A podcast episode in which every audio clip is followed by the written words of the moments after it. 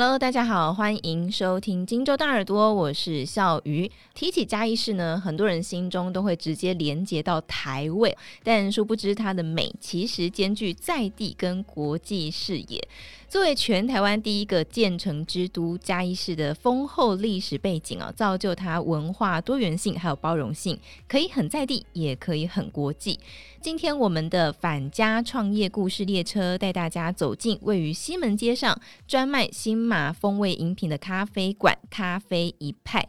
那来自马来西亚的男主人奇隆。和嘉义女儿 Ash 婚后呢，选择在嘉义市定居创业，把家乡的咖啡、餐饮文化，还有祁隆喜欢的音乐跟设计元素介绍给嘉义市民，让嘉义市有更多文化交流的想象跟可能性。嘉义市的开放性，而这些年吸引越来越多移居创业者，成为不少人的第二故乡。四海一家，在这里逐梦踏实，也为城市汇聚多元文化魅力，让人流连忘返。今天的节目当中，我们邀请到的就是咖啡一派的创办人祁隆。嗨，你好，大家好，我是祁隆。好，我们先请祁隆介绍一下自己的背景。你是在马来西亚出生，然后在新加坡工作，对不对？在那边开一家小咖啡馆，我就是毕业了之后，然后在吉隆坡工作一段时间，就跟设计相关的工作。新加坡有个机会，然后我就是一九九七年就去了新加坡。然后你在新加坡待了蛮久一段时间，对不对？二十四年。后来选择来台湾嘉义这边开咖啡馆，这是怎么样因缘际会让你想要来台湾开呢？到嘉义生活也是我们人生规划的其中一个部分。本来是想说大概在新加坡待个七八年，不过就是因为疫情，嗯，刚刚好新加坡买了房子之后要五年才可以整套房子出租，疫情开始五年刚刚好到，我们就想说哦，疫情开始，然后好像很多事情都无法就是无法继续，然后刚好台湾那个时候疫情还没那么严重，我太太就很想回家，哦，因为她是嘉义人，对对对，我们就决定回来了。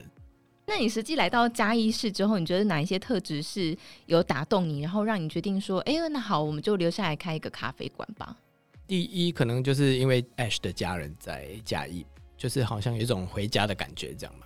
好，哎、欸，那请问你可以跟大家分享一下，你怎么样跟就是你的另一半 Ash 认识呢？第一次认识应该就是通过共同朋友，刚开始的时候就是手机远距离啊，就是开始互相了解，然后就越聊越觉得，哎、欸，好像。就是很喜欢对方的一个感觉，然后就开始交往。对，后来跟 Ash 结婚之后才回来台湾到嘉义嘛、嗯。对，还没结婚之前，我就是有来过嘉义。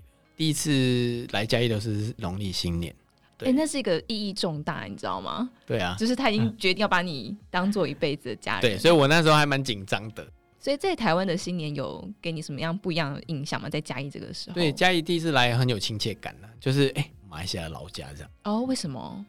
因为可能我住新加坡很久，新加坡农历新年根本没有气氛的，因为除了装饰以外，它不会有放鞭炮啊。哦，也没有什么仙女、啊。对对对，它不会在街边，就是随随便便就是可以放烟火。马来西亚就还可以做这件事情，所以来嘉义的那一次，我就觉得哎，就很有亲切感，对，很有亲切感。那你觉得嘉义是有哪一些氛围是让你觉得哎有吸引你，或是它跟你过去经过的一些国家有什么不同吗？嘉义可能就是会比较慢活一点。然后嘉义虽然是很小，不过就是该有的它都有，比如说百货公司啊。嗯，所以那时候你们在选店址的时候是有特别经过选，然后选在老屋吗？嗯，没有特定，看租金哪一个负担得起。太太是家里人，他会比较了解家里的状况，所以他是说选择在火车站附近应该是不错的一个点，刚刚好转角那边就是我们在西门街，就是哎有一栋就老宅了。它也不算是老宅啦，它是出租。它整个空间的规划是工工整整，就是很容易规划的一个环境，嗯，然后就把它租下来了。哦，所以因为就是它非常实际的空间规划，还有租金各方面人潮，对，所以就选择在那边开店。然后西门街靠近文化路，但是有一段距离，但是至少它是在火车站，然后那边又有美术馆。好，所以在那边就是文艺气息其实是蛮浓厚的，嗯，对不对？不过我们知道说咖啡馆在嘉义其实是很多很多，你们怎么样去做出自己的风格，然后把你们的这个新马元素的餐点也把它放到咖啡馆当中呢？刚开店的时候，我们已经就是想说要不要卖一些比较跟别人不一样的东西，然后就想说在新加坡日常生活带到嘉义，有哪些餐点是别有特色的？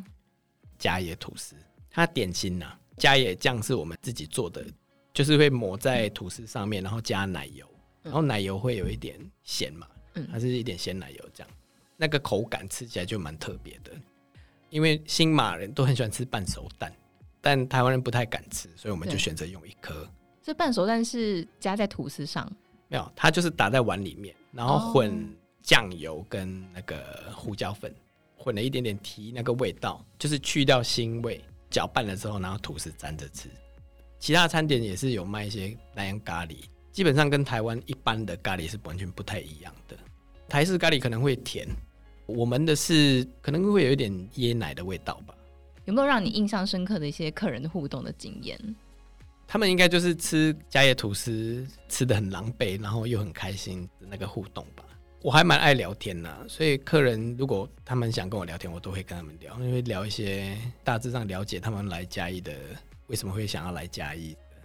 那想请教的就是，在你在嘉义开店的过程当中啊，有感受到，比方说嘉义办过什么样很大型的活动，然后或是推广计划，帮这个地方或是你们店带来很多人潮等等的。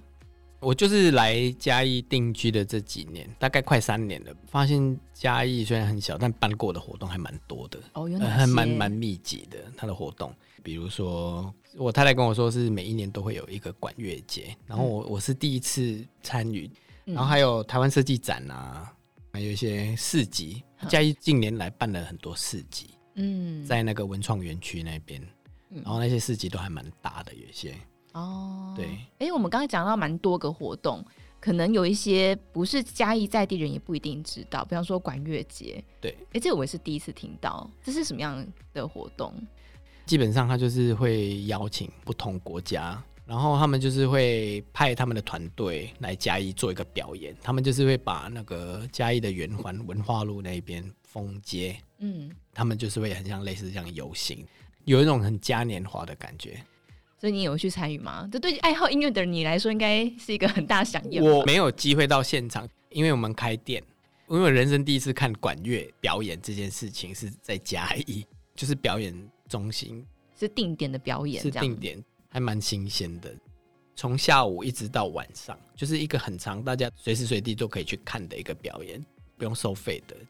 也有日本团队，他们也是很厉害啊，可以看到很多就很特别的，对对，花式表演。表演结束了之后，哎，又有歌手。那一年是五百看管乐节，然后看五百演唱会，一起，真的是很国际化，你很难想象，就是这所有元素融合在一起的感觉。对对对对对，然后还有造船，就是在另外一个场地。就是整个嘉义那个时候就是很热闹了，就是每一个公园啊，什么地方，他们就是会有设一个舞台，让那些表演者在那边表演。所以那段时间也对你的开店会有帮助。对对对，人潮一定是很多很多。对，然后有节日这方面的活动的时候，那些人就会就会倾巢而出。对对对，他们也不会说特定要去哪一家，他们经过哪家店，他们就会坐下来。刚好因为你们店也在火车站附近啊，对对对人潮算是蛮多的。对对对对对，所以除了管乐节之外，还有刚刚有提到，比方说像台湾设计展。台湾设计展是那一年刚好我们开店，也是台湾设计展第一次办在嘉义。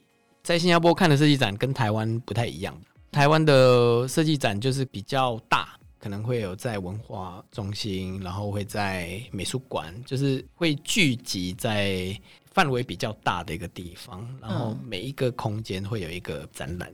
哦，就跟国外之前经验看的展览经验不太一样。嗯，因为新加坡可能比较小吧，可能就是一些艺术性展览，他们就是会特定在一个空间而已。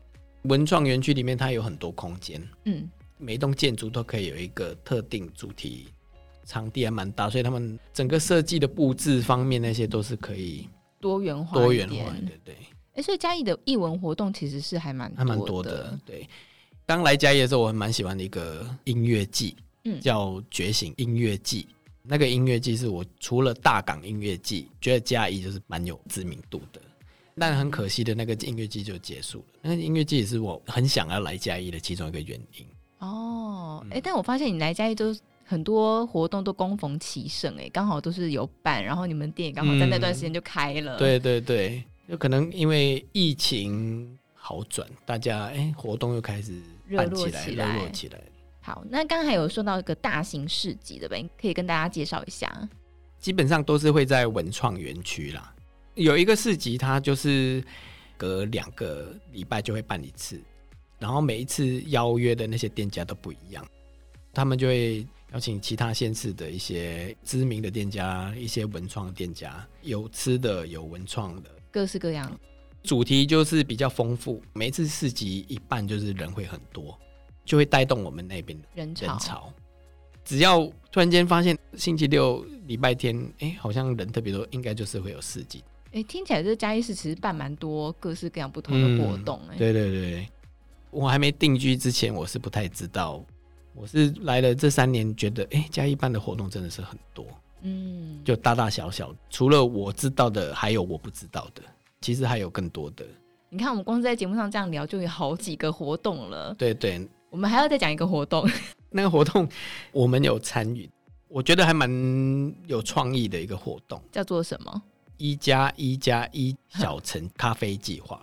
参与的那一年，它是创办人，他就邀约所有的咖啡厅，嘉义所有的咖啡厅，嘉义基本上所有的咖啡厅，大家想一个属于嘉义的味道，嗯，不管是饮料、食物。那你那时候想了什么？因为我们在西门街。我们的那一个点旁边，它以前是一间国际戏院。八零年代那边西门街是一个非常旺的一个地方，所以那间国际戏院好像是很有名，然后里面还可以打保龄球，还可以看电影，就好像一个非常有名的娱乐场所这样。然后所以带动了西门街整个店家，他们都会命名把自己的店叫国际什么，嗯嗯，所以有国际青草茶、国际卤肉饭之类的。然后就是发生火灾之后，呢国际戏院就没了。刚好我们的店就在旁边，就想到说可以结合国际肉粽跟国际青草茶来做一个饮品跟食物跟咖啡的一个结合。再加上我的身份是外国人，对，就有一个很国际化的感觉，真的是对，所以我们就把它取名叫国际套餐。其实是故事性比较大，嗯，但味道可能。很个人呐，就是可能吃的人不太觉得也有嘉义感觉，不过它就是结合了嘉义的东西。对，但的确是有结合了嘉义的在地的故事。对对，就是一个比较故事性的，我就很喜欢那个想法。然后客人就可以去集章，然后去搜集每一个店家。这样。对对对对，其他店家还有很厉害的，就是用酱油跟咖啡混，哦、酱油拿铁之类的。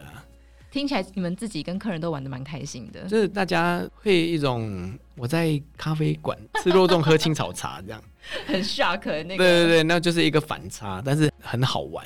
那时候那个反应有一种很大的回馈，这样哦，也很有成就感在那个过程当中。对，对，对，对，对，对，所以这个是小城咖啡计划。那其实嘉义市还做了蛮多事情，比方说还有采访你们嘛，关心处这边还做了一个潮选店的部分。